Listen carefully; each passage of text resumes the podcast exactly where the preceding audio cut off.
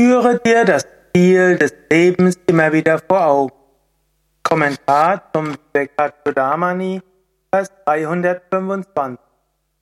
Shankara schreibt, wenn der Geist nach außen gewandt auch nur ein bisschen vom Ziel in Brahman zu verweilen abweicht, fällt er aus Verblendung immer weiter hinunter, so wie ein Spielball von Stufe zu Stufe herabfällt.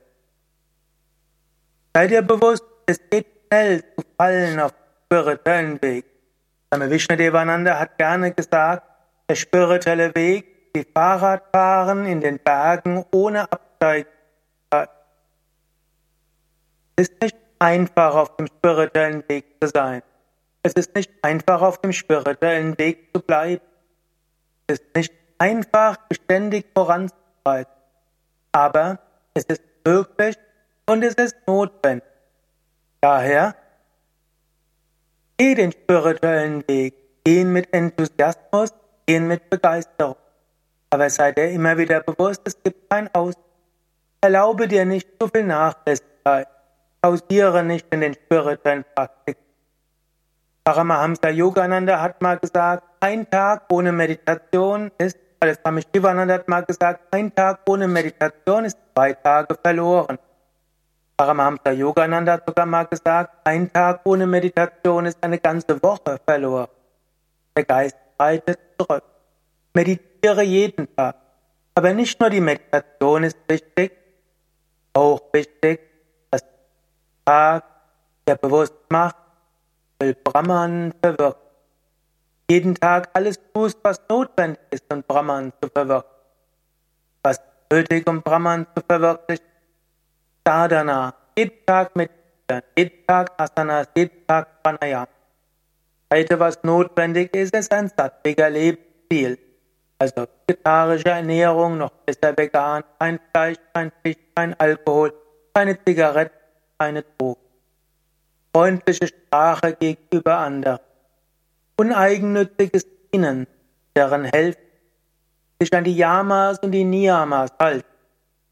Also Ahimsa, nicht verletzen, Satya, Wahrhaftigkeit, Asteya, nicht stehlen, Brahmacharya, Vermeidung sexuellen Fehlverhalten, Aparigraha, Ungerechtigkeit. Santosha, Zufriedenheit entwickeln, Kaucha, ein reines Leben führen, dann Papas immer wieder auch den Geist beherrscht, immer wieder auch Übungen mal mit Widrigkeiten umgehen, dann Svadhyaya immer wieder selbst tut.